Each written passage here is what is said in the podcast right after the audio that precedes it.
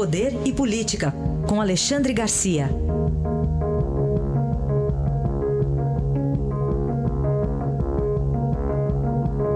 Alexandre, bom dia. Bom dia, Raíssa. Bom dia, Carolina. Bom dia. Alexandre, ontem fizeram muitas perguntas para o posto Ipiranga. Era assim que o ministro Paulo Guedes era chamado na campanha eleitoral. Como é que você viu a disposição dele e a participação dele ontem lá na Comissão de Assuntos Econômicos do Senado? Pois é, foi lá e foi entre duas presidências, né, da Câmara e da República. Eu, parece que o pessoal está meio nervoso, né?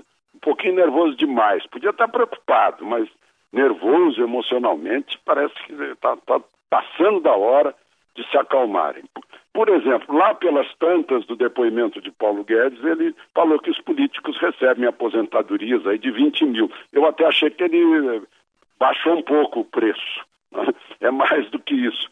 Aí a Cátia Abreu, que foi ministra da Agricultura, que apoiou Dilma contra o impeachment, que foi presidente da Confederação Nacional da Agricultura, botou a boca no mundo.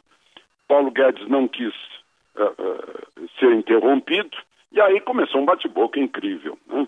Ela dizendo que senadores recebem 5.500. Não é o que a gente vê por aí, mas em todo caso, não vamos discutir valor, eu queria discutir as emoções. Né? É um bate-boca uh, improdutivo, uh, negativo, a mesma coisa em relação ao presidente Bolsonaro e o presidente da Câmara. Né? São adultos. Por que, que um não convida o outro para almoçar, para jantar? Aí diz todos os desaforos que quiser dizer, entre eles, né? não precisa fazer isso em público. É, é recadinho em público, é uma coisa deprimente né?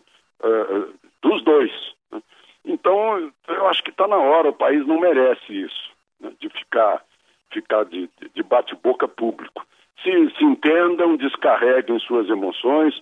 O, as pessoas acham que é, é, Rodrigo Maia está nervoso por causa da prisão de Wellington Moreira Franco. Acho que não, acho que deve estar tá nervoso por causa da, da, denúncia no Lava Jato, de receber propina da, da Odebrecht, né?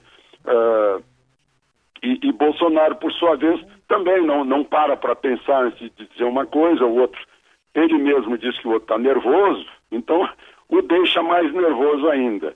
Então está na hora de parar. Os dois são presidentes de poderes. Né? assim como uh, a senadora uh, e, o, e, o, ministro, tem, tem que ter mais calma. Né? Eu acho que é isso que a gente tem que observar desses confrontos desnecessários, com reflexos na cotação do dólar, reflexo na Bolsa de Valores, né? reflexo na, no otimismo e no entusiasmo necessários para investir, para criar emprego. Vamos falar também, Alexandre, sobre uma outra pauta. Ontem os deputados lá na Câmara aprovaram uma mudança na Lei Maria da Penha, né? Deixando como automático, automática a possibilidade de divórcio das mulheres que foram agredidas. Pois é, eu queria fazer esse registro aqui, porque a gente fica se ocupando, né, de tititi, de, de bate-boca entre políticos, que, que, são só declarações. Isso não, isso é, é um ato né, o ato de aprovação de um projeto de lei que vai fazer efeito no mundo real, nas famílias que, em que há hostilidade dentro de casa e, e vai dar mais rapidez à tramitação do, do divórcio, da separação do casal para que não fiquem se hostilizando na mesma casa. Né? Uh, agora vai para o Senado e o Senado certamente vai aprovar isso. Né? Aliás, está na hora de fazer uma lei geral dizendo assim: olha, nada pode demorar nesse país, porque esse é o país da demora, da burocracia. Demora a ser atendido no banco, demora a ser atendido no hospital público, demora a ser atendido no cartório, demora a ser atendido num, num registro de empresa. Né? A gente perde um tempo enorme no país que já perdeu tanto tempo na sua história. Tudo bem. Para gente fechar, Alexandre, é, o Ministério da Defesa divulgou ontem a ordem do dia que será lida nos quartéis já a partir de hoje, já pela, pela data de 31 de março de 64. Qual a sua avaliação nessa polêmica é, toda? É outra questão que está se discutindo de novo o sexo dos anjos. Todos os anos houve celebração do 31 de março. Né? Agora, o presidente disse, disse o óbvio, disse que tem que celebrar, né? mas não precisava dizer porque é celebrado. Né? E, e, aí o Ministério Público faz outra, né? Uh, que não deve celebrar. Então vira um, um, um revisionismo histórico. O fato que existiu, vamos fingir que não existiu. Não adianta, olha, eu sou testemunha, até aproveito para uh, contar para aqueles que nasceram depois, eu sou testemunha daqueles fatos. Não tem como afastar. Né? As, as, ruas cheias de gente fazendo protesto contra o governo Goulart, em Belo Horizonte, no Rio de Janeiro, uh, uh, em São Paulo. Né? O, o, o Brizola criando o Grupo dos Onze, dizendo que é a guarda vermelha da Revolução Soviética. O Prestes dizendo que uh, o Brasil tem que virar uma Cuba, o Francisco Julião criando as ligas camponesas para invadir, o José Serra, presidente da Uni, fazendo um discurso pregando a desapropriação, o fim da propriedade, né? o, o, Brizola fazendo, fazendo uh, discurso uh, tocando lenha na fogueira, né? depois marinheiros amotinados, o, o, o presidente da República uh, vai confraternizar com os amotinados, né, quebrando a hierarquia militar, desapropria refinarias, desapropria terras, né, até que tanta insistência, os jornais todos, os grandes jornais, todos, fazendo editoriais dizendo até quando vai durar essa irresponsabilidade, né, em que o próprio governo toma a iniciativa de, de, de, promover uma revolução comunista no país.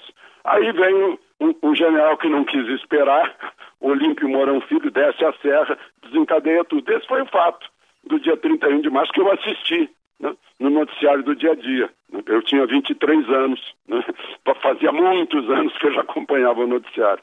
É, foi isso. Então, uh, uh, foi um fato histórico relevante, um fato histórico que mudou um, um, um rumo da política brasileira, da economia brasileira também. Né? Então, eu não sei o que, é que a gente está tá discutindo. Uma, o presidente pedir para celebrar, desnecessário, e outra, o Ministério Público dizendo que não, não, não deve lembrar uma data que é uma data histórica que existe. É, era essa a minha opinião. É, e no contexto também tem o próprio presidente da República dizendo que, é, falando em vez de golpe, como uma revolução democrática, né? Pois que é, o presidente do Supremo diz a, a, mesma coisa. São dois presidentes de poder dizendo a mesma coisa, Toffoli e, e, e, e Bolsonaro. Né? Eu, eu, eu, o, pode ter sido um golpe, né? Que foi, mas não é um golpe militar, é um golpe civil. Se a gente pegar os jornais da época, as revistas da época, estão lá os líderes, todos de terno e gravata. O presidente, o, o governador uh, da Guanabara, uh, uh, Carlos Lacerda, o governador de Minas, que foi o grande mobilizador, Magalhães Pinto, e o governador de São Paulo, Ademar de Barros. Né? Então, no mínimo, foi algo cívico-militar. Os militares entraram para decidir porque os civis não tinham armas. Aliás, tinham sim, porque Magalhães Pinto mobilizou a força pública de, de Minas Gerais. Análise de Alexandre Garcia, que amanhã volta aqui na sexta-feira, então, ao Jornal Eldorado. Obrigado, até amanhã, Alexandre. Até amanhã.